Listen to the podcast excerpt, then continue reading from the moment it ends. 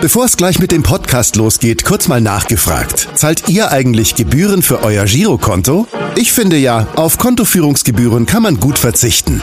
Deshalb wird dieser Podcast auch von der Sparda Bank Hamburg präsentiert. Dort gibt's nämlich das kostenlose Gehaltskonto für 0 Euro. Mein Tipp?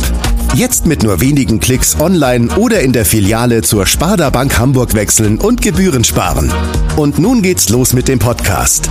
Präsentiert von der Sparda Bank Hamburg. HSV. Wir müssen reden. Der Abendblatt Podcast rund um den Hamburger Sportverein. Herzlich willkommen zur 129. Folge unseres HSV Podcasts. Mein Name ist Henrik Jakobs und digital verbunden ist zum einen mal wieder mein Co-Pilot Kai Schiller. Moin Kai. Moin Henrik. Der letzte Spieltag der regulären Saison steht an. Vielleicht kommen noch zwei dazu, das werden wir sehen wenn denn alles gut ausgeht für den HSV am Sonntag in Rostock. Und über das Spiel wollen wir heute reden mit unserem heutigen Gast, der passenderweise für beide Vereine selbst gespielt hat. Und wer das ist, hören wir natürlich auch am 34. Spieltag von unserem Podcast-Rapper Elvis. 1972 geboren das ist der heutige Gast, der kennt Fußball noch ohne Millionen und Mauern nicht nur auf dem Platz. Beginnt beim BFC Dynamo, wird Profi bei Aston Villa, wechselt nach Rostock, wird zur Legende und zum Freistoßkiller. Aber Moment, noch mal kurz Stopp von der SG Bergmann Borsig zum Europapokalsieger. Wie ging das denn bitte vor sich? Schon alleine die Geschichte reicht wohl für die ganze Folge doch zurück zum FC Hansa, der seine Heimat werden sollte. Führt die Kogge hoch in Liga 1, das nicht zum letzten Mal. Wechselt mehrfach in der Liga, was auffällt, ist eine Zahl, denn nach drei Jahren England, drei Jahren Hansa, folgten drei Jahre Bayer, ja, es wird noch interessanter, drei Jahre Hertha und dann drei Jahre HSV. Wie oft in Folge er den Ligapokal gewann, Dreimal, ganz genau. Er beendet die Karriere, von Verletzungen geplagt, im Ostseestadion. Ein unvergesslicher Tag. Heute leitet er das NLZ dort. Man lässt ihn nicht mehr ziehen. Du kriegst ihn vielleicht aus Rostock, aber Rostock nie aus ihm. Ja, und wir sagen Moin an die Ostseeküste und herzlich willkommen, Stefan Paule Beinlich. Servus von der Küste, hallo. Jetzt äh, musst du uns erst einmal ganz kurz erklären, was es mit äh, der 3 auf sich hat. Deine Lieblingszahl oder äh, alles Zufall? Das ist wirklich alles Zufall. Meine Lieblingszahl ist eher die 22, deswegen habe ich die auf dem Rücken getragen. Und warum die 22, dann das auch noch geklärt ist? Ne, ich habe am 22.12. geheiratet gehabt, kam mit 22 in die Bundesliga und wollte eigentlich mal 22 Tore schießen, aber das hat so in der Saison nicht ganz geklappt. Mit Scorerpunkten, glaube ich, bin ich mal hingekommen. Ja, sehr schön. Also die drei ist auf jeden Fall eine wichtige Zahl auch in deiner Karriere. Die Hansa-Fans könnten sich jetzt ein bisschen Sorgen machen, wenn ich habe mal geguckt, du bist seit 2019 jetzt Nachwuchsleiter, das sind genau drei Jahre. Das heißt, was passiert im Sommer? Gibt es wieder was Neues oder? Es, es sind dann nicht drei Jahre. Ich habe am 1.12.2019 angefangen. Also ich habe noch ein bisschen Zeit, bis wirklich die drei Jahre um sind. Okay. Nein, ich habe jetzt erst ja vor kurzem meinen Vertrag bis 2025 verlängert ähm, und gehe im Moment auch davon aus, dass wir den beide zusammen, der FC Hansa und ich, erfüllen werden dann werden die Hansa-Fans beruhigt sein. Die HSV-Fans würden beruhigt sein, wenn wir bei der 3 bleiben, weil der HSV möchte natürlich unbedingt am Sonntag in Rostock Platz 3 sichern, äh, im ausverkauften Stadion, Ostseestadion in Rostock. Und äh, jetzt eine gemeine Frage an dich. Du bist Hansa-Verantwortlicher, aber ähm, hast wahrscheinlich ja trotzdem immer noch ein kleines HSV-Herz irgendwo bei dir äh, übrig. Würdest du dich freuen, wenn der HSV in die Relegation einzieht? Das ist wirklich, das ist wirklich eine schwierige Frage. Wenn sie es schaffen ähm, und wir das letzte Spiel trotzdem gewinnen, ist das in Ordnung. Okay, dann müsste man nochmal nach Darmstadt gucken, was sie dann machen. Ähm, ja, wird auf jeden Fall spannend am Wochenende. Hansa Rostock hat ja schon vor zwei Wochen, meine ich, den Klassenerhalt gesichert. Das war ja mhm. durchaus eine bemerkenswerte Leistung. Ähm, jetzt im ersten Jahr in der zweiten Liga wieder.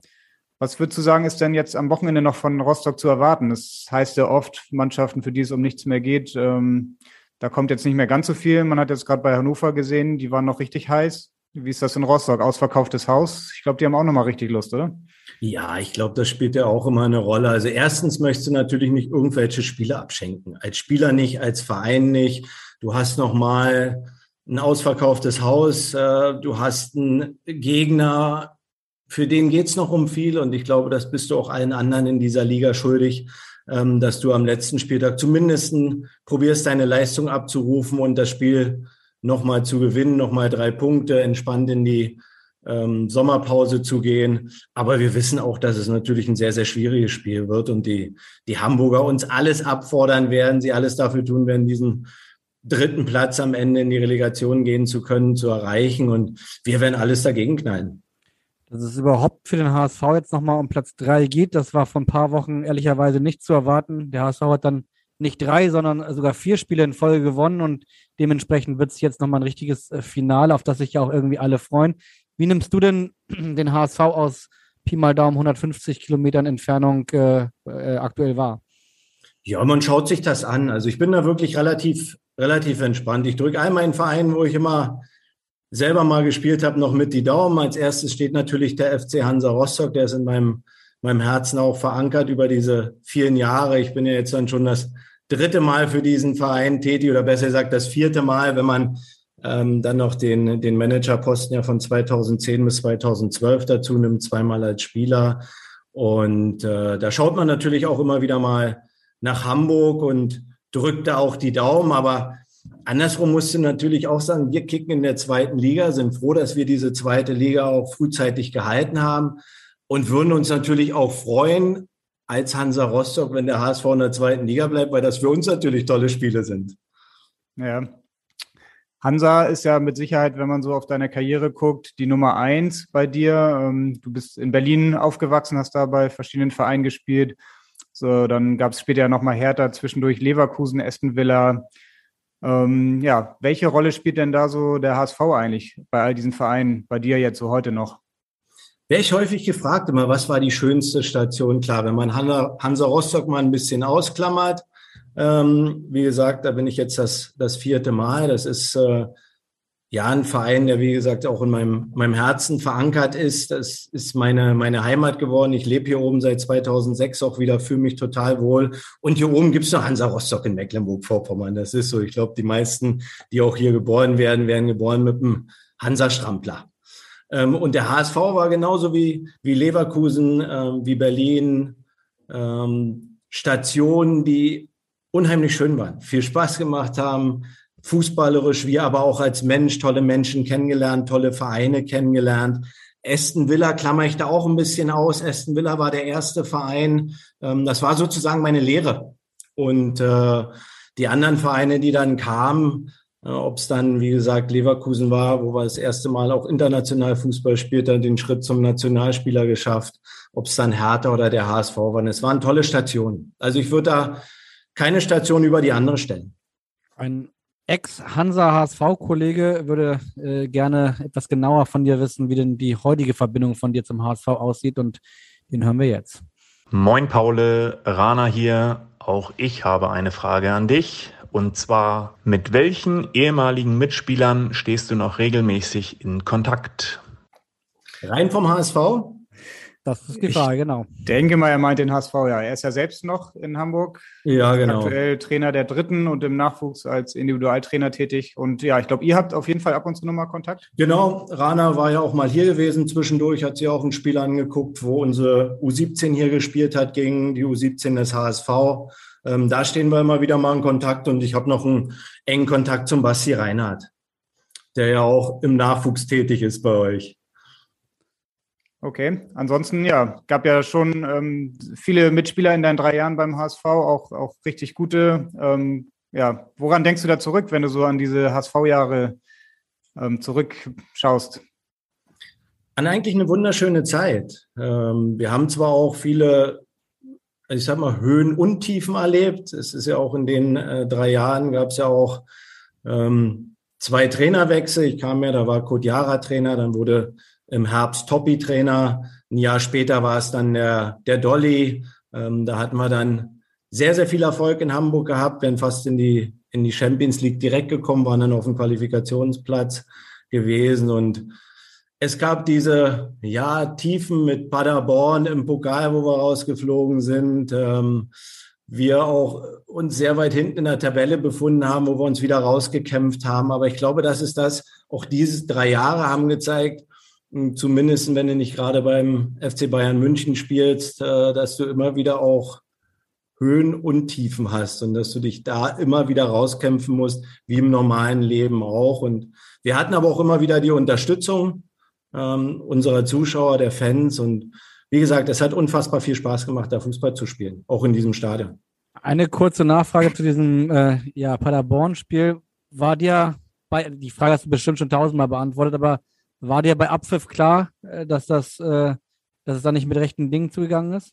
Ja, das war uns schon während dem Spiel klar. Also was heißt mit rechten Dingen? Äh, für uns war einfach klar, da ist ein Schiedsrichter auf dem Platz, der dieses Spiel gerne in eine Richtung geschoben hat. Der Underdog sollte gewinnen. Das hatte aber nichts mit Spielmanipulation oder irgendwas zu tun, sondern für uns war die Entscheidung, die da getroffen wurden, da haben wir auch mit dem Schiedsrichter auf dem Platz ab und zu mal kommuniziert, waren alle gegen uns und deswegen äh, aber es hat auch gut reingepasst an die Situation. Beim HSV lief es bei uns gerade nicht so gut. Dann kommst du nach Paderborn, führst aber schnell 2-0, kann dir eigentlich nichts mehr passieren und dann merkst du, wie das Spiel sich auf einmal dreht und nicht umsonst haben wir danach gesagt, also ich glaube, ich habe sogar direkt ähm, im Radiointerview nach dem Spiel, sage was Fernsehinterview, schaut euch das Spiel nochmal an, dann wisst ihr, wer das Spiel gewonnen hat.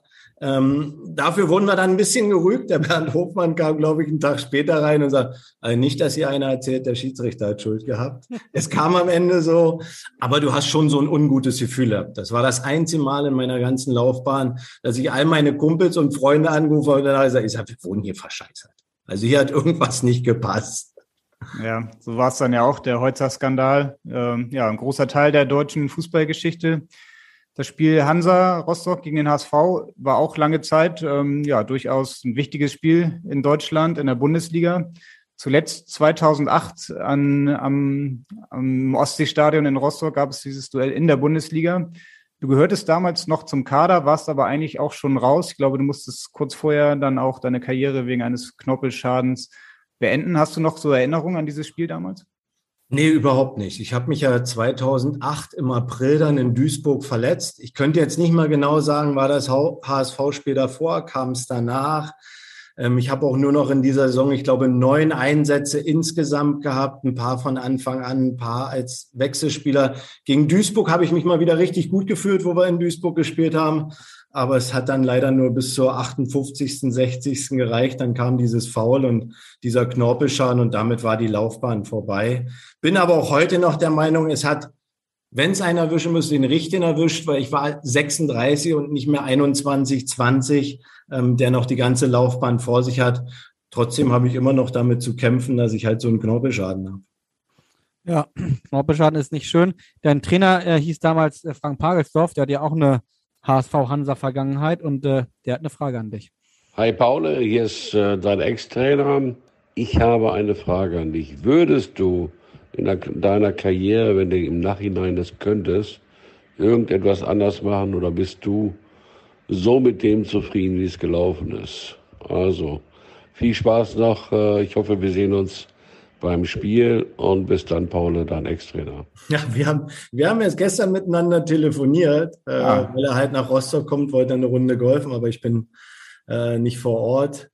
Ähm, ja, im Nachhinein findet man bestimmt immer Punkte, die man irgendwo verändert hat. Aber grundsätzlich muss ich einfach sagen, würde ich nichts anders machen. Mit all den Dingen, äh, die vielleicht auch im Nachhinein gesehen vielleicht eine Fehlentscheidung waren oder zu dem Zeitpunkt eine Entscheidung, die andere anders getroffen hätten.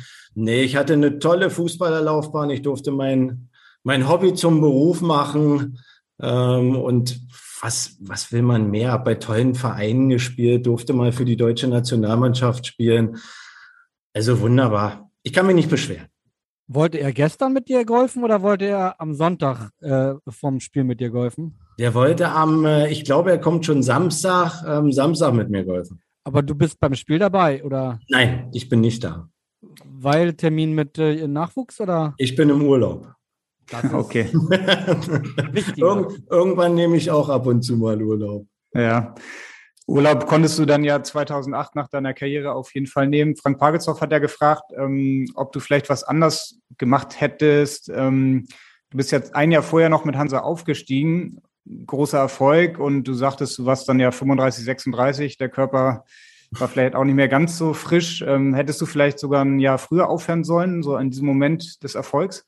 Ich glaube, ich hätte insgesamt äh, bei vielen Situationen nicht spielen dürfen oder trainieren dürfen. Ich war immer noch so ein Bekloppter, der halt, auch wenn es wehgetan hat, dann nimmt man halt mal ein paar Schmerztabletten oder wenn hier mal was ist, dann äh, kickt man trotzdem. Ich habe ein Spiel gespielt in Rostock, da hatte ich die Nacht über Schüttelfrost, Hochfieber. Ähm, wir waren aber nicht im Trainingslager, sondern ich konnte zu Hause pennen äh, und habe nächsten Tag trotzdem gespielt. Ähm, mein Trainer hat mich dann in der 70. rausgenommen. Bis dahin war das auch alles ganz okay und hat die gefragt, Mensch, ist irgendwas? Und ich habe gesagt, nee, ich hatte Nacht Schüttelfrost. Er sagt, hast du einen an der Waffel? dann sag mir doch vorher Bescheid. Also heutzutage darfst du gar nicht mehr spielen, wenn du Fieber hattest und so weiter, was ja alles gut ist. Aber da sind bestimmt paar Sachen, wo ich im Nachhinein sagen müsste, hättest du mal lieber nicht gespielt und hättest mal zwei, drei Tage ein bisschen Ruhe gemacht, äh, anstatt dir nochmal die Schmerztabletten reinschmeißen und dann wieder am Wochenende spielen. Aber ich habe sogar nach dem Fußball gemacht, also dann bei der Traditionsmannschaft, bei den alten Herren. Wir sind ja mit Rostock dreimal deutscher Meister geworden in der Ü40. Ja, es ist mein, wie gesagt, es ist mein Hobby auch immer geblieben, obwohl es mein Beruf war. Und ich hatte zu viel Spaß dran. Und wenn mir einer meinen Fußball genommen hat, dann habe ich ihn probiert, mit Schmerztabletten trotzdem mir wieder zu holen. Auch heute noch? Ich kann nicht mehr. Es geht wirklich nicht mehr. Ich kann nicht mal mehr joggen. Äh, ich kann noch ein bisschen auf dem Crosstrainer stehen, Fahrrad fahren. Golf, neun Löcher geht auch noch halbwegs, 18 nur mit Kart. Okay, das klingt als, bitter. Als Nachwuchsleiter hast du natürlich jetzt eine Funktion, wo du natürlich auch den jungen Spielern ähm, beibringen musst, äh, sich richtig zu ernähren, aufzupassen, äh, gut zu trainieren. Tickst du dann da etwas anders, als du selbst als Spieler warst, dass du den Jungs vielleicht dann auch mal sagen musst, macht mal ein bisschen ruhiger und äh, ja, wenn Schüttelfrost ist, dann bleib bitte zu Hause? Ja, man probiert eine gewisse Gelassenheit an den Tag zu legen, die man, glaube ich, im Alter auch ein bisschen dazu gewinnt. Also ich habe ja viele auch junge äh, Kollegen neben mir, Mitarbeiter. Wir haben hier unheimlich viel Spaß, eine gute familiäre Atmosphäre. Und als Älterer bist du in vielen Situationen, wo du sagst, komm mal ganz in Ruhe, auch die Eltern entspannt sein. Wenn der Junge mal irgendwas hat, dann auch mal eine Trainingseinheit aussetzen. Na klar, also da achtet man schon ein bisschen drauf und probiert auch diese Ruhe und Gelassenheit den Jungs mitzugeben, weil sie wollen natürlich alle ihren Traum Profifußballer äh, zu werden irgendwann erreichen und wir wissen ja selber, es, ja, es ist nicht mal ein Prozent, glaube ich, der am Ende ähm, Profifußballer wird. Henrik hat eben äh, den Aufstieg von dir und Frank Pagelsdorf 2007 angesprochen. Ihr seid jetzt zusammen auch schon äh, 1995 auch aufgestiegen. Wenn du jetzt die beiden Aufstiege vergleichst, welchen Stellenwert haben die? Ähm, beide gleich tolle Erinnerungen oder ist einer von beiden dann doch der größere für dich persönlich gewesen? Nee, es waren äh, beides Aufstiege, die, glaube ich, nicht planbar waren. Damals kam 95 ein junger Trainer mit Frank Pagelsdorf, der eine sehr junge Mannschaft zusammengestellt hat. Ein ganz erfolgshungriger, der mit der Mannschaft aufsteigen wollte der das uns auch von Anfang an so klar gemacht hat, wo wir uns angeguckt haben und sagen, oh, okay, wir aufsteigen. Ein paar Spieler dabei wie Steffen Baumgart, der kam aus Aurich, René Schneider vom Stahl Brandenburg.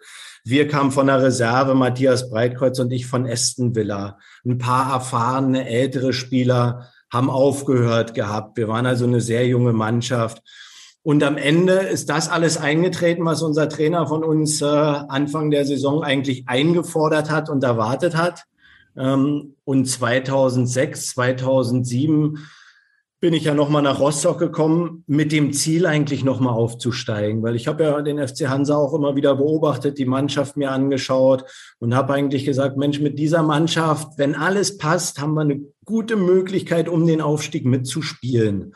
Und äh, dass es dann am Ende auch so kam, war auch eine, eine Überraschung, glaube ich, für viele. Das fand ich ganz interessant, was du gerade von Frank Pagelsdorf erzählt hast. Das hört man ja zum Beispiel auch von ehemaligen Spielern von Jürgen Klopp. Äh, Oliver Kirch hat das mal gesagt, dass äh, Jürgen Klopp so eine Überzeugung hat und den Spielern das auch wirklich glauben lässt, dass sie so gut sind und äh, alles erreichen können, was sie vielleicht gar nicht denken, er erreichen zu können. War das bei Frank Pagelsdorf auch so, dass er diese, ja, diese absolute Überzeugung euch vermittelt hat? Ja, er hat die Überzeugung vermittelt und er hat sie vorgelebt. Wir haben das erste Gespräch, ich glaube, das war vor dem ersten Training auch mit dem Vorstand, mit der Leitung, die dann gesagt hat, Mensch, Saisonziel, einstelliger Tabellenplatz. alles okay. Dann hat unser Trainer den Vorstand rausgeschickt und hat gesagt, alles Blödsinn. Ein Tabellenplatz. Wir kicken in der zweiten Liga. Also was ist das Ziel? Wir wollen aufsteigen. Wie gesagt, wir haben uns angeguckt. Zehn neue Spieler waren natürlich auch dabei. So, dann ging das in die Saison. Wir sind ja ganz gut gestartet und ich weiß nicht, welches Spiel Mannheim war. Da haben wir zumindest zu Hause gespielt. Mannheim war auch eine Mannschaft, die eine sehr gute Mannschaft hatte. Die hätte auch aufsteigen können oder um den Aufstieg mitzuspielen. Uli Stielicke war damals noch Trainer gewesen. Wir verlieren zu Hause 1-0, machen ein gutes Spiel, kommen nächsten Tag zum Training. Ähm, ist kein Training, sondern wir frühstücken gemeinsam. Essen gemütlich, dann steht der Trainer auf und sagt so, Männers, ich möchte das Saisonziel äh, revidieren haben wir uns angeguckt, wie revidieren. Wir haben zwar gestern 1-0 verloren, aber aus meiner Sicht haben wir jetzt gegen die Mannschaften gespielt, die um den Aufstieg mitspielen können. Ähm, wir haben gezeigt, dass wir auf alle Fälle nicht schlechter sind. Ähm, wir wollen jetzt nicht nur aufsteigen, wir wollen Erster werden. Und das hat er, wie gesagt, auch erst, erstens so rübergebracht, dass du auch selber daran geglaubt hast. Zweitens, er hat ja auch immer noch gerne mal mittrainiert, zumindest zu dem Zeitpunkt. Ja, da war er eigentlich eher dann Spieler als Trainer. Die Spiele gingen so lange, bis er gewonnen hat äh, und hat in jedem Zweikampf auch genauso dazwischen gehauen wie wir als Spieler. Und es ging eigentlich nur darum, uns darauf vorzubereiten, dass wir am Wochenende erfolgreich Fußball spielen. Und wenn wir ein Spiel verloren haben, dann war er bis Donnerstagnachmittag bockig und Donnerstagnachmittag hat er wieder das erste Mal lächelt und Samstag standen wir wieder auf dem Platz und wollten gewinnen. Beispiel, Beispiel in Mainz, ich glaube, das war das zweite oder nee, dritte Spiel war es damals, glaube ich, für Hertha, St. Pauli und dann in Mainz gespielt, liegen 2-0 zurück, spielen 2-2. Gerd Kiesche, äh, damals noch Manager gewesen, stolz auf uns, hat sich gefreut. Frank Palzow kam in die Kabine, war stinksauer, wie man in Mainz nur 2-2 spielen kann. Auch wenn man 2-0 zurückliegt, da musst du doch gewinnen. So, und das hat er, wie gesagt, Woche für Woche uns vorgelebt und wir haben es geglaubt. Wir haben an uns geglaubt und wir haben an das Team geglaubt und irgendwann hast du ja auch auf dem Platz gesehen, wir haben ja auch einen ganz guten Fußball gespielt, auch einen offensiven Fußball und dass wir da erfolgreich sind, auch mit einer jungen Mannschaft. Hat er denn 2006, 2007 genau den gleichen Trick sozusagen angewandt? Also hat er auch da äh, vor der Saison gesagt, so 2007, ich will aufsteigen? Nee, da war ich der, der ja gesagt. Ich glaube, war der Einzige erstmal in, in meiner ja, Vorstellungspressekonferenz, die es ja gab, wo ich ja dann auch gefragt, was ist denn noch Ihr Ziel, jetzt zurückzukommen und so weiter. Und dann habe ich vom Aufstieg gesprochen. Ich weiß nicht, ob das allen ganz angenehm war, weil das ist ja dann auch immer auch ein gewisser Druck. Ich habe gesagt, okay, mit 36 oder besser gesagt, ich war da 34, kann ich mir den Druck leisten. ich halte den auch aus. Ähm, aber ich glaube, das war auch für uns dann einfach wichtig, auch in der Mannschaft sowie im Trainerteam, dass wir frühzeitig daran glauben und sagen, wir können dieses Ziel erreichen. Wir hätten auch scheitern können, ja, dann wäre es so gewesen. Aber ähm, ich glaube, so der, der Glaube, man sagt ja immer so schön, kann Berge versetzen. Und es ist immer wichtig, dass du vom Kopf her an die Dinge, die du erreichen möchtest, auch selber glaubst. Das ist interessant, weil beim HSV zum Beispiel weiß ja eigentlich auch jeder, dass die aufsteigen wollen. Trotzdem hat eigentlich jetzt 33 Spieltage lang kein Verantwortlicher vom Aufstieg gesprochen oder von diesem Ziel. So, jetzt stehen sie auf Platz drei. Jetzt hat Tim Walter nach dem letzten Spiel das erste Mal gesagt, wir wollen jetzt aufsteigen. Ähm, würdest du das anders machen als, als Verantwortlicher? Ähm, oder würdest du sagen, der HSV muss eigentlich immer sagen, wir wollen aufsteigen? Definitiv. Ich glaube, das ist auch immer das Ziel. Das wird vielleicht nach außen ab und zu anders kommuniziert, was auch ja manchmal nicht schlecht ist, den Druck ein bisschen von der Mannschaft nach außen nehmen. Ich glaube, dass intern beim HSV, ob es in der Mannschaft, in der, in der Führungsriege, ähm, immer darum geht, dass der HSV um den Aufstieg mitspielen möchte und am Ende aufsteigen möchte.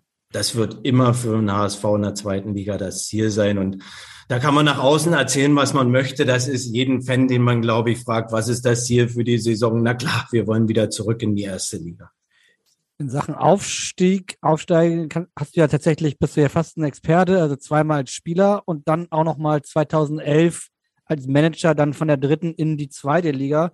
Auch wahrscheinlich ein besonderer und schöner Aufstieg, oder? Ja, war ja auch war auch sehr überraschend, ähm, wo ich anfing 2010. Wir hatten gerade noch sechs Spieler unter Vertrag, Abstieg in die dritte Liga, ähm, sind dann mit dem Peter Vollmann aufgestiegen, direkt im, im Jahr äh, darauf, 2010, 2011 ja, war, war schön. Schade ist nur, dass wir halt diese Liga zu diesem Zeitpunkt, wie wir es jetzt zum Glück geschafft haben, auch schon frühzeitig diese zweite Liga nicht halten konnten, sondern wieder in die dritte Liga abgerutscht sind. Und das wird für uns ja auch ähm, für die nächsten Jahre unser Ziel sein, dass wir diese Liga, diese zweite Liga halten werden. Da wird nächstes Jahr auch wieder schwierig. Das zweite Jahr weiß jeder, ist immer ein schwieriges Jahr, aber ähm, mit der Unterstützung, die wir hier haben von, von unseren Fans, plus auch ähm, dieses entspannte, ruhige Arbeiten in diesem Verein über jetzt die letzten Jahre, glaube ich, werden wir auch unsere Ziele erreichen können. Könntest du dir sogar vorstellen, mittelfristig, dass Hansa sogar nochmal in die Bundesliga aufsteigt? Das eher langfristig aus meiner Sicht. Also so ein Weg äh, wie der eine oder andere Verein, der dann vielleicht in der zweiten Liga fünf, sechs, sieben Jahre und immer wieder so peu à peu sich nach oben arbeitet und dass man dann vielleicht irgendwann mal wieder um den Aufstieg mitspielen kann. Aber ich glaube, das sollten wir erstmal, zumindest was Spieler und Verantwortliche angeht, aus dem Kopf streichen, sondern als erstes ist wichtig, auch in einer neuen Saison wieder die zweite Liga zu halten. Der aktuelle Erfolg von Hansa Rostock ist ja auch ganz eng verknüpft äh, mit einem anderen ehemaligen HSV, mit Martin Piekenhagen, der äh, Vorstand bei euch ist, Sportvorstand. War er es denn auch, der dich zur Rückkehr zu Hansa bewogen hat? Ja, er hat äh, damals das Gespräch gesucht, 2019, nachdem feststand, dass der Nachwuchsleiter den Verein verlassen wird. Ähm, hat er mich angerufen und gesagt, lass uns mal treffen, lass uns mal zusammensetzen. Und hatte mir dann vorgeschlagen, äh, ob ich mir sowas vorstellen könnte, Leiter des Nachwuchsleistungszentrums zu werden. Und ich wollte eigentlich äh, Golfprofi werden. Ich hatte das, glaube ich. Schwierig mit neun Löchern. ja, ich hätte mich dann schon operieren lassen, bestimmt, weil ich da auch relativ verrückt bin. Nee, ich hatte mir so ins Kopf, in den Kopf gesetzt, weil ich habe dann äh, fast nur noch gegolft, äh, war auch jeden Tag auf der Ranch gewesen, habe trainiert, Linkskurve, Rechtskurve, all das, was so im Golf möglich ist. Ähm, und habe gesagt, Mensch, Ü50, da gibt es eine Seniors-Tour. Wenn du 50 bist, bin ich ja dieses Jahr geworden, ähm, dann hast du immer die Möglichkeit, ich glaube, das ist Ende Februar oder so, so Qualifikationsturniere, wo du es schaffen kannst, vielleicht auf diese Seniors-Tour zu kommen. Ähm, auch völlig bekloppt. Also normalerweise kommt keiner, der einfach mal so Golf ein bisschen lernt, auf so eine Tour. Aber ich dachte, ja, okay, steck dir mal ein paar Ziele. So, und habe dann zu Pike gesagt, pass auf, Pike, gib mir mal bitte bis Montag Zeit. Ich muss mir das durch den Kopf gehen lassen, weil ich wollte gerne diesen Weg gehen, die Golfgeschichte. Und habe dann mit meiner Frau zusammengesessen, haben uns ausgetauscht mit den Mädels, meinen Kindern. Und wenn Hansa ruft, ist es halt schwierig zu widerstehen, zumindest für mich. Und dann habe ich mich dafür entschieden und so sieht es auch im Moment dann auf dem Golfplatz aus. Ich bin selten auf dem Golfplatz und es geht in die falsche Richtung. Das Wie ist denn dein Handicap, will ich jetzt mal wissen? 6,7. Boah. Ja. Nicht. Ja. Ich, wenn, wenn ich Sachen mache, dann mache ich sie richtig. Ja. Martin Piekenhagen, mit dem hast du ja in Hamburg auch zusammen gespielt. Jetzt bin ich mir gar nicht sicher, habt ihr vorher in Rostock oder danach dann auch nochmal zusammengespielt oder war das? Davor. Mhm. Davor. Äh, Pika hatte ich übrigens vergessen, zu dem habe ich auch noch Kontakt. das wäre auch das äh, strange, wenn ihr keinen Kontakt hättet. Aber ähm, natürlich hat er netterweise uns dann auch äh, eine Frage an dich geschickt. Hallo Paul, mein Freund. Jetzt bist du auch eingeladen äh, in den Podcast vom, vom Abendblatt. Wir kennen uns jetzt schon eine, eine halbe Ewigkeit. Du warst ein überragender Fußballer, sehr, sehr erfolgreicher Fußballer, erfolgreicher Manager. Jetzt ein erfolgreicher Leiter des NLZ. Und ja, du bist ein erfolgreicher Familienvater, hast eine tolle Familie, hast irgendwie alles im Griff und das seit Jahrzehnten. Und ähm, ich wurde gebeten, dir eine Frage zu stellen. Jetzt könnte ich natürlich so eine einfache Frage stellen wie, wo hat es dir am meisten Spaß gemacht? Mache ich aber nicht. Ich stelle dir die Frage, die ist vielleicht ein bisschen schwieriger zu beantworten. Wo, in welchem Bereich musstest du eigentlich am wenigsten tun, ja, was den zeitlichen Aufwand betrifft? Ich weiß, also ich mag die Frage nicht, wenn die mir einer stellt, aber du mit deiner überragenden Erfahrung und deiner Entspanntheit, ja, die dir hoffentlich bis noch lange, lange erhalten bleibt, äh, kannst die Frage bestimmt ganz einfach beantworten. Paul, ich wünsche dir viel Spaß beim Podcast. Hast du gute Jungs. Und ja, wir sehen uns spätestens am Wochenende im Spiel gegen HSV. Ja, ciao. Ja, da ist er noch nicht ganz gut informiert am Wochenende. Ja, er, er, ist schon informiert, weil er ist frühzeitig äh, immer wieder informiert. ähm, nee, irgendwann, er muss mir auch den Urlaub genehmigen, deswegen, das ist schon okay. Er weiß Bescheid. Äh, wo habe ich am wenigsten Zeit? Ich bin ein unfassbarer Familienmensch, liebe meine Familie über alles, halte das auch für das Wichtigste, äh, was es eigentlich gibt im Leben. Eine Familie, die gesund ist, ob es Eltern, ob es Kinder, ob es äh, Schwiegereltern, Geschwister und so weiter. Aber da hat in der Zeit, wo ich Fußball gespielt habe, sowie aber auch in der jetzigen Zeit, wo du viel unterwegs bist am Tag, ähm, mehr Stunden dann häufig im Büro verbringst als, als mit der Familie. Äh, meine Frau natürlich sehr viel übernommen, gerade die Erziehung der Kinder. Sie war sozusagen äh, der Manager des, des Familienlebens der Beinlichs. Äh, ich habe ja vier Frauen ähm, und das hat sie aus meiner Sicht perfekt gemacht. Äh, und man sieht ja, die Mädels haben sich super entwickelt. Jetzt sind wir schon Oma und Opa. Äh, auch das haben wir ganz gut hingekriegt oder unsere Mädels dann. Und da geht meiner Frau ein Riesendank. Äh, wenn du keinen Partner oder keine starke Frau an deiner Seite hast, dann wird's, glaube ich, immer wieder schwierig, weil wie auch beim HSV, auch bei anderen Vereinen, du hast ja immer wieder schwierige Situationen. Du stehst dann in der Öffentlichkeit, dann äh, ja, läuft alles nicht so, wie du es dir vielleicht gerne vorstellst. Und dann hast du jemanden neben dir, wenn du nach Hause kommst, geht's nicht um Fußball, sondern dann geht's um Familie. Und das war mir immer wichtig und sie hat das in Perfektion umgesetzt. Jetzt hast du aber eigentlich so ein bisschen seine Frage umschifft. Er hat ja sozusagen durch die Blume gefragt, wo, wo konntest du dich am meisten ausruhen, äh, auf welcher Station, wo hast du am meisten Zeit gehabt? Also von dem, was du vorher erzählt hast, hätte ich gesagt, kurz bevor du zurück in den Nachwuchs nach Hansa gegangen bist, weil da hat es immerhin die Zeit, nochmal kurz Golfprofi zu werden. Aber ähm, du darfst ja die Frage beantworten. Die meiste Zeit, die ich hatte, zumindest dann für mein Familienleben ohne Job, war nach 2012. Ich habe noch drei Jahre lang dann, ich glaube bis 2016 im Januar, habe ich noch ehrenamtlich als Geschäftsführer im Leichtathletikverein gearbeitet. Ähm, da kam zwar auch einige Stunden zusammen, aber das war überschaubar. Und danach, nach 2016, nach meiner letzten OP, was mein Knie anging, habe ich ja erstmal noch ein Dreivierteljahr gebraucht, ehe ich überhaupt wieder mich äh, halbwegs vernünftig bewegen konnte. Und dann habe ich bis 2019 drei Jahre zumindest die meiste Freizeit gehabt. Ich könnte mir aber vorstellen, wenn man jetzt so vergleicht, Spieler, Manager, Nachwuchsleiter, dass man als Fußballprofi schon noch die meiste Zeit hatte, oder? Ja, also du bist zwar auch viel unterwegs, gerade wenn du dann für Vereine spielst, die international unterwegs sind, aber du hast halt aus meiner Sicht immer ein bisschen mehr Zeit für die Familie, als wenn du normal fünf Tage, acht Stunden arbeiten gehst, weil du auch mal zu anderen Zeiten da bist. Du hast ja auch mal einen Vormittag frei, trainierst nur Nachmittag oder wenn du Samstag spielst, ist der Montag frei. Also daher ähm, war das als Spieler gegenüber natürlich Manager ähm, oder jetzt auch Nachwuchsleistungszentrumleiter, äh, hast du mehr Zeit gehabt? Ja, definitiv. Du gehörst ja ehrlicherweise auch noch zu der Oldschool-Generation, die tatsächlich auch mal einen Job hatte und äh, deswegen kannst du den Quervergleich äh, ganz gut anstellen. Du bist, äh, hast eine Ausbildung zum Elektriker gemacht. Äh, ich gehe mal davon aus, das war schon wahrscheinlich ein bisschen anstrengender, als dann ähm, danach Fußballprofi zu sein, oder? Kann man, ist immer schwierig zu vergleichen. Es ist natürlich als, äh, ich habe ja die, die Ausbildung über zwei Jahre gemacht, habe dann, Entschuldigung, nicht mehr in diesem Beruf gearbeitet, weil ich dann halt gleich nicht Amateur bei Bergmann Borsig in der DDR-Liga wurde. Äh, aber da war dann halt um fünf aufstehen, um sechs warst du auf Arbeit, hast bis ja 16, zwischen 14 und 16 Uhr gearbeitet. Abends bist du deinem Hobby nachgegangen, hast trainiert. Aber wie gesagt, das äh, ist schwierig zu vergleichen. Ich würde für mich immer sagen, das Schönste, was es gibt, ist Fußballprofi. In einer Mannschaftssportart ähm, dein Hobby zum Beruf machen, mehr geht nicht.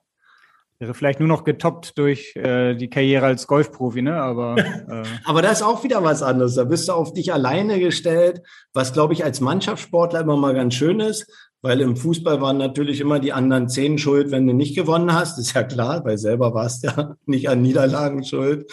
Und im Golf bist du an allen Sachen nur selber schuld. Das du stimmt wohl. Jetzt hast du gerade eben schon Bergmann Borsig angesprochen, der Verein damals in Berlin. Ich glaube, Berlin-Pankow war mhm. der Stadtteil. Das war ja dann eine durchaus eine sehr kuriose Karrierestation, die du dann gemacht hast von Bergmann Borsig ähm, zu Aston Villa. Und Elvis hat sich ja schon gefragt in der Vorstellung, wie geht das denn? Ähm, wie haben die dich entdeckt damals?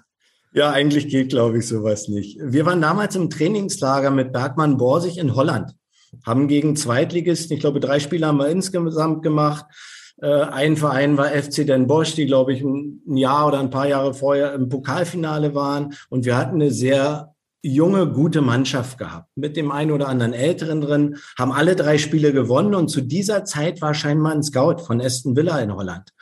Und er hatte sich das erste Spiel von uns angeguckt, wird dann wahrscheinlich sagen, Mensch, die kicken gar nicht so schlecht.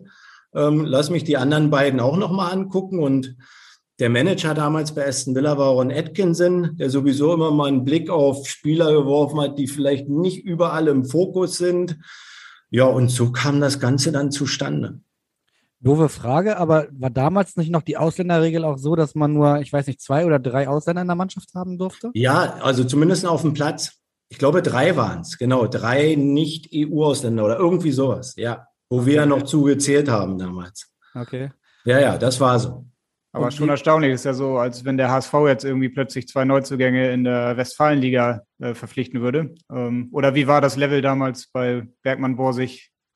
Na, wir haben äh, DDR-Liga ja gespielt vorher, haben uns dann nicht für die zweite Bundesliga qualifizieren können von der, vom Tabellenplatz her in der letzten Saison, haben dann Amateur-Oberliga gespielt ähm, aber waren halt, hatten ja auch Spieler dabei, die beim BFC Dynamo gespielt hatten in der, in der Oberliga zu DDR-Zeiten. Bernd Schulz zum Beispiel hatten äh, viele junge Spieler, die beim BFC ausgebildet wurden, auch was ja eine gute Nachwuchsschule war.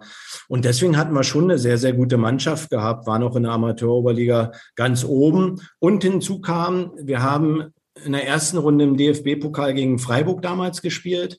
Volker Finke war, ich glaube, es war sogar sein erstes Jahr. Bei uns ähm, in der Gartenanlage haben wir da gespielt, vor, ich weiß nicht, 1500 zahlenden Zuschauern. Haben aber gewonnen gegen Freiburg 2-1. Sie waren damals Zweitligist. Da hatte ich beide Tore gemacht. Dann haben wir gegen HSV Amateure gespielt. Da durfte ich es erstmal gegen Stefan Schnorr spielen, der hinten drin stand. Ähm, da haben wir im Elfmeterschießen leider verloren, haben aber auch nach regulärer Spielzeit 2-2. Da hatte ich auch beide Tore gemacht und ich hatte damals viel getroffen, habe Stürmer gespielt. Und deswegen war das vielleicht auch noch für den einen oder anderen interessant, ähm, einen Spieler aus der Amateuroberliga vielleicht zu verpflichten. Und man darf nicht vergessen, war die dritte Liga damals. Ah, Aston Villa wird es auf jeden Fall nicht bereut haben. Wie war denn für dich Anfang der 90er das Leben in Birmingham dann? Also stelle ich mir spannend vor. Ja, zumal spannend dadurch, dass ich ja aus der ehemaligen DDR kam. Ich hatte mit meinem Bruder zusammen Zimmer. Meine damalige Freundin, jetzige Frau, die hatte dann eine Einraumwohnung, äh, wo wir dann zusammen gewohnt haben, sind dann nach England gekommen, konnten die Sprache nicht. Ähm, war natürlich ein komplett anderes Leben. Das erste Mal weg von Mama, Papa. Du standst auf eigenen Beinen, musstest eigene Entscheidungen treffen. Dazu der Fußball dann noch. Aber sie haben es uns in England, zumindest was das Einleben angeht, relativ leicht gemacht. Wir haben beim Cousin und dessen Frau vom Präsidenten gelebt. Und die Frau war auch Deutsch gewesen. Ähm, die konnte auch perfekt Deutsch. Und da haben wir die ersten fünf, sechs Wochen auch wieder in einem Zimmer. Die hatten so ein kleines Häuschen, da haben wir ein Zimmer gehabt, haben wir da gelebt. Die hat uns sogar mal Frühstück ans Bett gebracht. Und also wie gesagt, das wurde uns schon leicht gemacht, aber es war insgesamt natürlich eine absolut große Umstellung. Plus die Eltern zu Hause, die natürlich ihre Kinder nach England abgegeben haben, was es äh, vor 1990 ja zu DDR-Zeiten überhaupt nicht gab, ins böse kapitalistische Ausland. Und äh, das war dann für alle nicht ganz so einfach, aber es war die wichtigste, wie ich schon sagte, die wichtigste Zeit, nicht nur als Fußballer, was eine Lehrzeit war, sondern auch mh, als Mensch zu reifen. Wir hatten vor ein paar Wochen mal Jörg Alberts bei uns zu Gast und er hat erzählt so damals aus seinem Leben in Glasgow, dass dann auch direkt nach dem Training man gerne mal mit der Mannschaft dann ins, in, ins Pub gegangen ist. Ähm, wie war das bei euch damals in Birmingham? Ähm, war das ähnlich professionell? Relativ wenig. Also ich glaube, wir haben in den drei Jahren zwei oder drei Mannschaftsabende. Ja, die gingen immer mittags los nach dem Frühtraining. Ähm, es gab auch Apfelschorle dazu, natürlich. Äh, also es war sehr kollegial, aber sonst ist doch jeder mehr oder weniger seinen Weg da gegangen. Also so wie ich es von Bergmann Borsig kannte, gut, wie gesagt, Amateuroberliga, Drittligist, äh, der nach jedem Spiel auch dann noch lange zusammengesessen hat, das war in England dann nicht mehr der Fall. Und dann nach drei Jahren kam dann der Anruf von Frank Pagelsdorf oder wie ist der genau. Wechsel zu? Genau, über, über meinen äh, Berater, der leider schon äh, verstorben ist, dem Jörg Neubauer, ähm, kam der Kontakt. Der Frank Pagelsdorf hat das so ein bisschen verfolgt gehabt. Für ihn war es auch ja sehr außergewöhnlich, dass von Bergmann Borsig Spieler zu Aston Villa gehen und hat uns auch die drei Jahre immer wieder mal verfolgt und fand es dann äh, absolut interessant und spannend, äh, uns nach Rostock zu holen. Ihr hattet dann ja auch wirklich eine sehr, sehr erfolgreiche Zeit in Rostock. Also nicht nur der Aufstieg, auch in der Bundesliga habt ihr euch fast fürs internationale Geschäft qualifiziert. Mit auch richtig guten Spielern. Du hast sie schon angesprochen, Steffen Baumgart, Sergei Barbares fehlt mir noch ein, Marco Rehmer, der dann ja auch Nationalspieler wurde. Dann bist du nach Leverkusen gewechselt. Ähm, ist dir das schwer gefallen, dann so der Abschied aus Rostock? Definitiv. Das war für mich der schwerste Abschied, weil das war Familie für mich, Rostock. Also hätte ich mir nie vorstellen können. Bin gebürtiger Berliner und dann gehst du äh, von Aston Villa dann zu Hansa Rostock in die zweite Bundesliga und es war toll hier oben. War zwar noch das alte Ostseestadion, viel Wind, kleine Tribüne, alles älter, aber es war sehr eng, ähm, was so die, die, die Mannschaft auch angeht. Wir waren wirklich so ein richtig äh, tolles Team und da war es dann schon schwer für mich, äh, diesen Verein zu verlassen, wusste aber, dass es rein sportlich der richtige Schritt ist, diesen, diesen Weg nach Leverkusen zu gehen, um mal international zu spielen, um vielleicht mal Nationalspieler zu werden. Und deswegen fiel er mir sehr, sehr schwer, aber auch das im Nachhinein betrachtet war der richtige Schritt. Wer war es diesmal, der zum Telefonhörer gegriffen hat? Rainer Kalmund persönlich oder? Ja, ich, ich hatte ja über all meine Jahre den Jörg Neubauer als meinen Berater gehabt und darüber lief das eigentlich alles. Und die Vertragsunterschrift war, war super. Kali kam nach Lage, ähm, ist mit dem Learjet rübergeflogen, haben uns am Flughafen dann getroffen gehabt zur Unterschrift. Wir haben uns aber auch vorher schon mal getroffen gehabt, weil für mich war ja wichtig, nicht der Kali, sondern der Christoph Daum. Wo lässt er mich spielen oder wo sieht er mich? Wie sieht er mich? Ähm, und zur Vertragsunterschrift kam er dann rübergeflogen, haben eine Stunde am Flughafen Lage gesessen. Meine Frau war damals schon im, im Krankenhaus mit den Zwillingen ähm, die noch nicht geboren waren. Da hat er ein paar Strampler bei gehabt von Bayer und ja, da haben wir dann sozusagen das besiegelt, dass ich nach Leverkusen gehe. Sehr schön. War dann ja auch eine richtig gute Entscheidung. Du bist in Leverkusen Nationalspieler geworden. Fast deutscher Meister, leider nur fast. Ähm, mhm. Wenn da das Eigentor vielleicht von Michael Ballack in Unterhaching nicht gewesen wäre. Denkst du da noch manchmal dran an dieses Spiel? Klar, immer wieder, weil man wird ja auch immer wieder darauf angesprochen. Also ich habe meinen Frieden damit gemacht, äh, bin trotzdem immer noch traurig. Das war gerade mit Bayer Leverkusen, was ja immer als Vizekusen dadurch natürlich auch mit bezeichnet wurde, dann auch nochmal durch 2002, wo sie ja dreimal äh, Zweiter sozusagen wurden. Ähm, ich wäre gerne mit, mit den Jungs, weil sie es sich auch alle verdient hätten und der Verein verdient hätte, Meister geworden in Haching. Bloß wenn man äh, selber nicht mal einen Punkt in, in Haching holt, dann hat man es am Ende auch nicht verdient. Auch wenn es schwer fällt, nimm uns einmal ganz kurz mit in die Kabine nach diesem Spiel nach Haching. Nee, lieber nicht. Lieber nicht?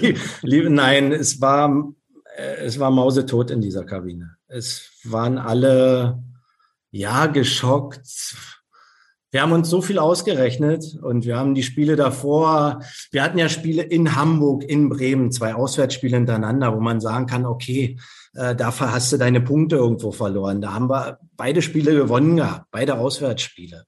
Äh, und dann fährst du nach, nach Haching und ich glaube, wir hätten an dem Tag noch Stunden spielen können. Ein Tor hätten wir nie gemacht. Wir waren ja auch die bessere Mannschaft, auch in dem Spiel. Nicht so überzeugend wie die Spiele davor. Ähm, machen dann dieses Eigentor, kriegen in der zweiten Halbzeit das 2-0. Ich glaube, ich habe alleine äh, vier oder fünf Freistoßmöglichkeiten, alles um den Strafraum herum, 20 bis 25 Meter. Und an dem Tag geht halt keiner rein. Dann, dann ist es im Nachhinein auch immer noch sehr, sehr ärgerlich, aber so ist halt dann der Sport. Du hast eben bei, äh, schon vorhin über die Aufstiegsgeschichten äh, gesprochen und wie Frank Pagelsdorf sozusagen diesen unbedingten Willen des Aufstiegs in euch reinbekommen hat. Ist das dann in so einem letzten Spiel äh, zu einem höheren Prozentsatz dann doch äh, Kopf und äh, Psychologie? Und wie würdest du es beschreiben? Ja, ja, also wir konnten auch, und na klar, das hängt dann, äh, denke ich, schon immer mit äh, vom Kopf natürlich ab. Wir konnten unsere Leistungen, die wir vorher gemacht haben, an dem Tag nicht abrufen. Das war alles okay. Äh, wie gesagt, wir können wahrscheinlich auch da gewinnen am Ende, äh, weil mehr als zweieinhalb Torchancen haben wir, glaube ich, nicht zugelassen. Aber ähm, wir haben nicht so gespielt, wie wir die Spiele davor gespielt haben. Äh, da war bestimmt, ja, das entscheidende Spiel. Plus nach 15 Minuten stand es 3-0 für die Bayern. Das haben die gegen Bremen, das haben die Nachrichten natürlich auch sehr gerne über die Anzeigetafel laufen lassen. Bing 1-0 Bayern, Bing 2-0 Bayern. Ähm, kriegst du ja dann auf dem Platz auch mit. Hätte uns gar nicht interessieren brauchen, weil uns hätte auch ein 0-0 gereicht. Aber ja, dann machen wir dieses Eigentor und aus dieser Situation sind wir eigentlich das ganze Spiel nicht wieder rausgekommen, weil wir halt ja, selber kein Tor erzielt. Dann machen wir, glaube ich, das 1-1, dann gewinnen wir am Ende 2-3-1, aber nee, wir kriegen dann das 2-0 rein und damit hättest du abpfeifen können. Jetzt ist ja auch der HSV am letzten Spieltag ordentlich unter Druck in Rostock. Ähm, danach vielleicht auch noch in der Relegation. Glaubst du, dass jetzt beim HSV die Köpfe schon anfangen ähm, zu arbeiten? Ja, das auf alle Fälle. Also ich glaube, das wird auch die letzten Wochen schon immer gewesen sein. Ähm, natürlich arbeitet der Kopf und du, du, kannst auch nicht zu 100 Prozent abschalten. Sogar, ich habe ja dann auch, dann liest du keine Zeitung mehr, wenn es mal nicht so läuft oder so. Ja, was machen ja andere, die dich darauf ansprechen und sagen, was ist denn da und was war da? Also damit wird's wichtig, äh, immer wieder, und das ist egal, in welcher Situation du steckst, ob es eine positive ist oder eine, eine negative, du musst in den, in den 90 Minuten so gut wie möglich den, den Kopf ausschalten und äh, das Selbstvertrauen an den Tag legen, was du brauchst, um erfolgreich zu spielen. Ist unheimlich schwer, hm, gerade wenn du vielleicht dann nach paar Minuten noch 1-0 zurücklegst oder Situationen passieren, die nicht vorhersehbar sind, aber damit musst du leben. Nach Leverkusen, äh, Elvis hat es schon angesprochen, ging es dann ja nach drei Jahren nach Berlin, drei Jahre nach Hamburg. Für uns äh, die wichtigste Frage, was ist denn jetzt die schönste Stadt für dich? Nach Rostock. Nach Rostock, ja. Ich finde beide Städte schön. Ich habe äh, meine Eltern leben noch in, in Berlin und eine meiner Töchter lebt in Berlin. Äh, Bruder lebt in Berlin. In Hamburg lebt die andere Tochter der Zwillinge. Äh, ich finde beide Städte schön. Es macht mir mal wieder Spaß. Ich bin gebürtiger Berliner. Also wenn ich jetzt Man sage, dass Hamburg die, die schönste Stadt ist, brauche ich nicht mehr nach Berlin kommen.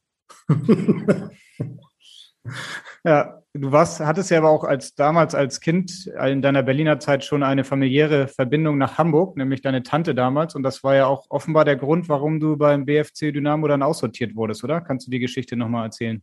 Ja, also grundsätzlich äh, gab es im, im, Januar äh, 88 eine, eine, Untersuchung und ich hatte Herzrhythmusstörung, äh, die ich auch später noch hatte. Die gehen bei Belastung weg, das ist bei Leistungssport dann immer wieder mal so.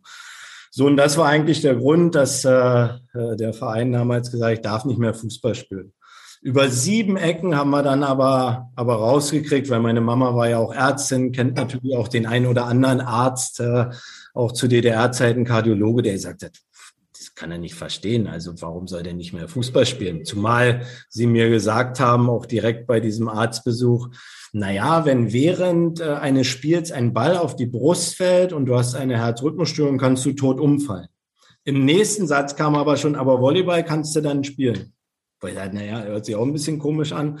So, und damit haben wir über, ja, haben wir über sieben Ecken eigentlich mitgekriegt, dass es daran lag, dass wir, dass ich halt eine, eine Tante in Hamburg hatte ähm, und durch Westverwandtschaft dann dieser Weg blockiert wurde und ich ein Jahr lang äh, kein Fußball spielen durfte und dann bei Bergmann Borsig wieder angefangen habe in der Kreisklasse. Ist ja alles dann trotzdem für dich gut ausgegangen, würde ich mal äh, so sagen, wenn man deine Karriere sich anguckt. Wir hören jetzt mal einen alten Mitspieler von dir, den du auch schon erwähnt hast, der ebenfalls in der ehemaligen DDR groß geworden ist und dann beim HSV Karriere gemacht hat. Paul, schön, dass du wieder in Hamburg bist. Ähm, Freue mich auch, dass Pike und du, dass ihr euch beide um die Geschicke bei der Hansa Kogge kümmert. Da habe ich als Mecklenburger immer ein gutes Gefühl, dass es aufwärts geht und freue mich auch, dass wir uns auch im Nachwuchsbereich hoffentlich in Zukunft mal das eine oder andere Mal mehr begegnen. Aber was mich schon immer mal interessiert hat, ist ähm, jetzt, wo du ja eher in einer, in einer leitenden Funktion bist, warum wolltest du eigentlich nie Trainer werden? Ich weiß noch, dass wir mal drüber geredet haben und du hast gesagt, nee, Trainer auf, auf keinen Fall. Und würde mich mal interessieren, warum. Und was mich auch interessieren würde, ist, was macht die Gesundheit? Können wir irgendwann mal wieder zusammen auf dem Platz stehen und gemeinsam kicken? Ja, Frage zwei hast du eigentlich schon angesprochen, da geht nicht mehr ja. viel. Nee, Oder da geht du dich leider für irgendein Legendenspiel für den HSV nochmal fit spritzen lassen?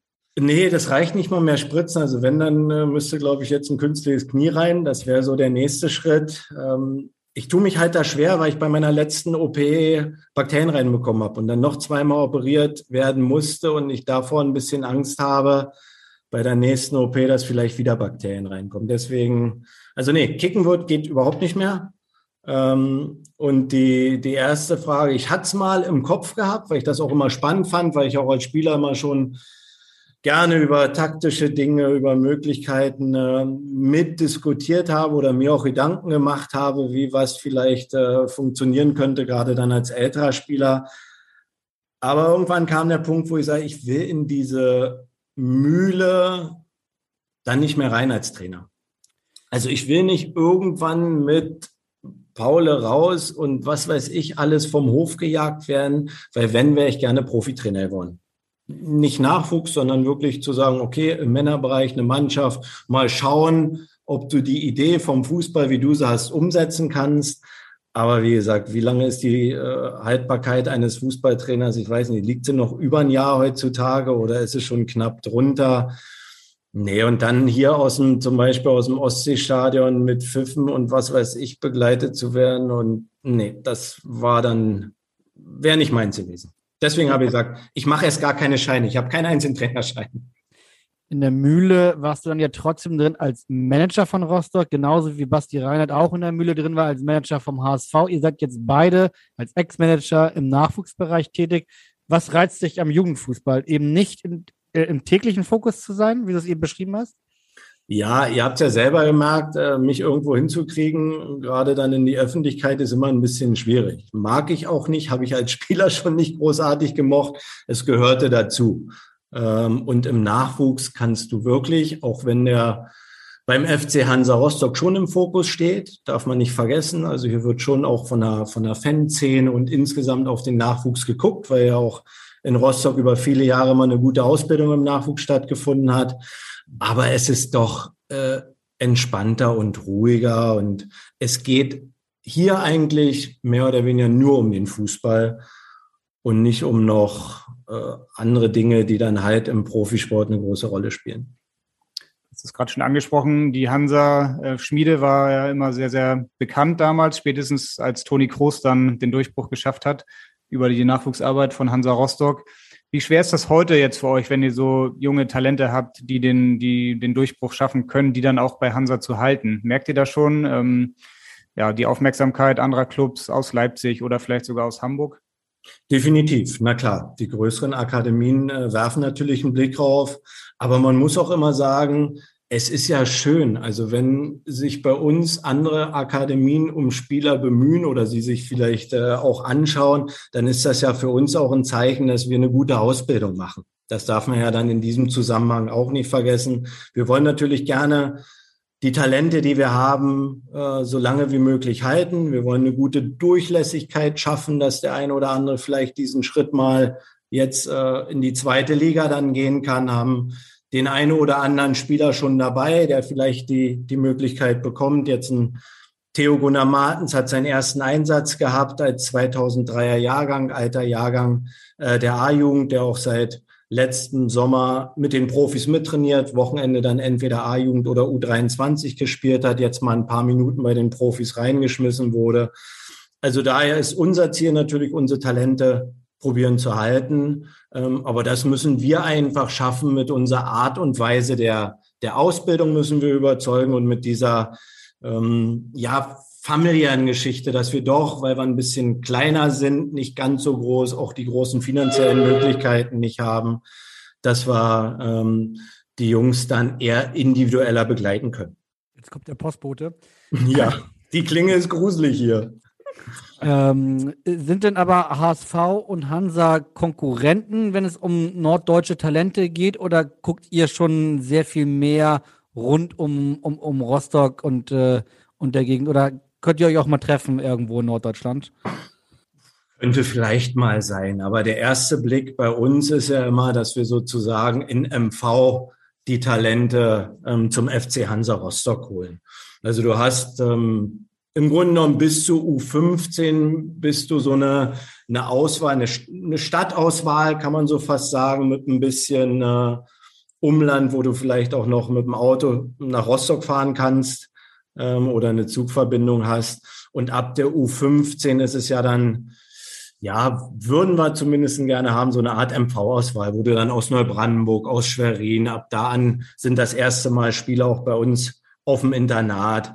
Und da gucken wir nicht groß in andere Bundesländer, sondern der erste Blick ist eigentlich unser Bundesland. Das heißt, auch Berlin, Großraum Berlin ist für euch dann jetzt nicht unbedingt ähm, das Ziel?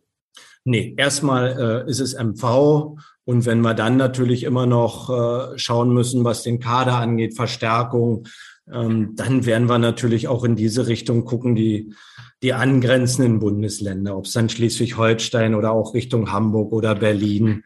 Ähm, da haben wir auch immer wieder mal den einen oder anderen Spieler. Oder wir haben auch äh, zwei Spieler oder drei jetzt, die aus Polen kommen. Mhm. Berlin könnte auf jeden Fall nächste Woche auch nochmal ein Thema werden für den HSV, wenn es in die Relegation geht und vielleicht sogar Hertha BSC dann noch ähm, der Gegner ist, mit Felix Magath als Trainer auch noch.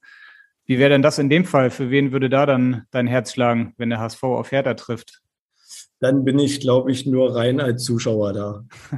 dann soll wirklich die Mannschaft, die in den beiden Spielen ähm, den besseren Fußball spielt, am Ende gewinnen. Hattest du zu Felix Magath eigentlich irgendwie mal eine Verbindung?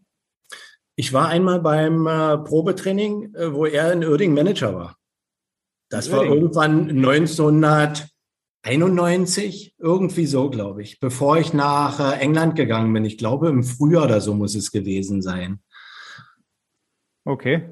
Ah, hat man jetzt gar nicht mehr auf dem Zettel, dass Felix Magath Manager in Uerdingen war. Aber ja, oder sportlicher Leiter, da war er zumindest als sportlicher Verantwortlicher und da waren im, im Winter waren ein paar Hallenturniere, wo wir auch mit Bergmann Borsig waren. Da bin ich wohl dem einen oder anderen aufgefallen, der auch einen Draht zum Felix Magath hatte.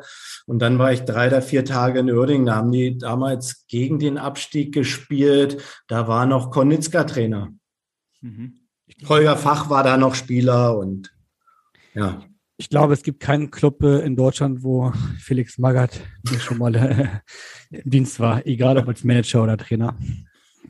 Ja, aber bevor wir uns jetzt äh, darüber schon zu viele Gedanken machen, über eine mögliche Relegation, ähm, wollen wir jetzt nochmal aufs Wochenende gucken. Und da erwartet ein ehemaliger Bekannter von dir, auch HSV und Hansa-Verbindung, ähm, ja, einen Tipp von dir. Hi Paule, hier ist Martin Groth aus Hannover, Weggefährte aus gemeinsamen Hansa-Tagen. Ich wollte mal fragen, wie es dir und deiner Familie so geht. Und natürlich möchte ich auch wissen, was du glaubst, was unsere Ex-Vereine am Wochenende machen, wie das Ergebnis aussieht. Viele Grüße aus Hannover. Hoffe, wir sehen uns bald mal wieder. Ciao. Ja, über deine Familie hast du ja schon ein bisschen was erzählt. Den scheint es ja allen sehr, sehr gut zu gehen. Die ja. eine Tochter in Hamburg, die andere in Berlin.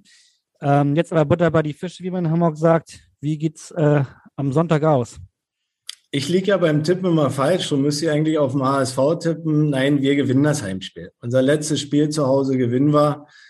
Ähm, auch schon, was wir ja vorhin schon gesprochen haben, wir haben ein volles Stadion, wir haben eine hundertprozentige Unterstützung. Wir wollen einen schönen Saisonabschluss für uns haben und deswegen werden wir zu Hause, auch wenn es der HSV ist, erfolgreich spielen.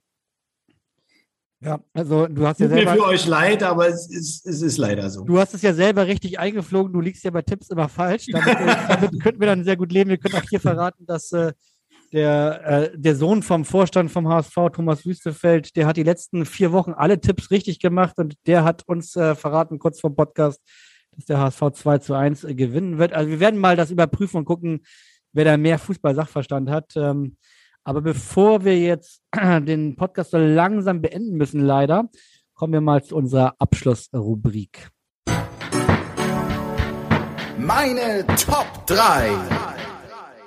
Genau, deine Top 3. Wir haben schon über das äh, Trainerdasein gesprochen. Du hast erklärt, äh, warum du nicht so gerne Trainer werden wolltest. Äh, wir wollen jetzt aber von dir wissen, wer waren deine drei wichtigsten Trainer in deiner Karriere? Ein Tipp hätte ich, aber ähm, ansonsten bin ich mal gespannt, was du sagst. Na, was, was wäre denn der Tipp? Ich hoffe mal, dass äh, Frank Pagelsdorf in dieser Liste nicht fehlen wird. ich müsste, ich müsste eigentlich wesentlich mehr aufzählen, weil dadurch, dass ich jetzt im Jugendbereich arbeite, ich hatte einen ganz wichtigen Trainer, der war auch bei meinem Abschiedsspiel Helmut Koch. Ähm, ein sehr harter Hund. Es war auch nicht immer leicht äh, als, als Jugendlicher oder Kind. Der hat mich im Alter von ich glaube, acht Jahren äh, das erste Mal äh, unsere Mannschaft betreut und hat das, bis ich dann aufhören musste, äh, weitergetan. Also sprich acht Jahre lang war es mein Trainer gewesen, der ähm, gerade im, im Grundlagenbereich Technik, äh, wie ich so Fußball gespielt habe, eine Menge zu beigetragen hat. Ähm, dann kam natürlich Frank Pagelsdorf, meine erste oder besser zweite Profistation gewesen. Ähm, könnte aber auch noch einen Ron Atkinson mit reinnehmen bei Aston Villa Lehrzeit äh, und ein Christoph Daum, überragender Trainer und der wird von von außen häufig komplett falsch eingeschätzt. Und Christoph Daum wurde ja immer so als Motivator hingestellt, was er auch ist, definitiv. Aber es ist ein sehr akribisch arbeitender Trainer, der dich sehr, sehr gut, was du aber auch erst verstehst, wenn du älter wirst, auf die, auf die anderen Mannschaften oder auf deine kommenden Gegner mit drauf einstellst, in der Woche schon vor den Spielen. Also ein sehr, sehr guter Trainer und ich bin ja ein äh, Thomas Doll-Fan. Er war ja mein Nachbar in Hamburg auch gewesen, die ersten Jahre. Ähm, Dolly hat dann auch mal gesagt, wo er dann bei uns Trainer war, naja, zu den Jungs, wenn er, wenn er spielen wird, muss er wie Paul mir mal einen Präsentkorb an den Zaun hängen, damit er auch kriegt. Deswegen habe ich ja mal bei ihm gespielt gehabt. Nee, und das war eine tolle Zeit. Also auch, äh, obwohl er noch relativ jung war und gerade ja seine erste, ja, seine erste Profistation war, vorher hat er die Amateure gemacht, ähm, war das in dieser schwierigen Situation ähm, eine, eine unfassbar schöne Zeit und er hat die Mannschaft, glaube ich, zu dieser Zeit auch mitgeprägt. Wir ihn und er aber auch uns. Ja, das ist doch eine schöne Auswahl an Trainern, würde ich sagen, mit einem HSVer dann auch noch dabei. Ähm, ja, am Wochenende, am Sonntag heißt das Trainerduell Jens Hertel gegen Tim Walter. Und äh, über dieses Spiel und über eine mögliche Relegation sprechen wir dann in der kommenden Woche, in der nächsten Folge von HSV. Wir müssen reden. Paul Beinlich, vielen Dank auf jeden Fall für deine Zeit. Und ja, schön, dass du heute die Zeit hattest und alles Gute für die Zukunft. Sehr gerne, das wünsche ich euch auch. Vielen Dank. Ciao, ciao. Und das kennst du ja noch aus deiner Zeit in Hamburg. Hier bei uns sagt man Tschüss und das heißt bei uns auf Wiederhören. Weitere Podcasts vom Hamburger Abendblatt finden Sie auf abendblatt.de slash podcast.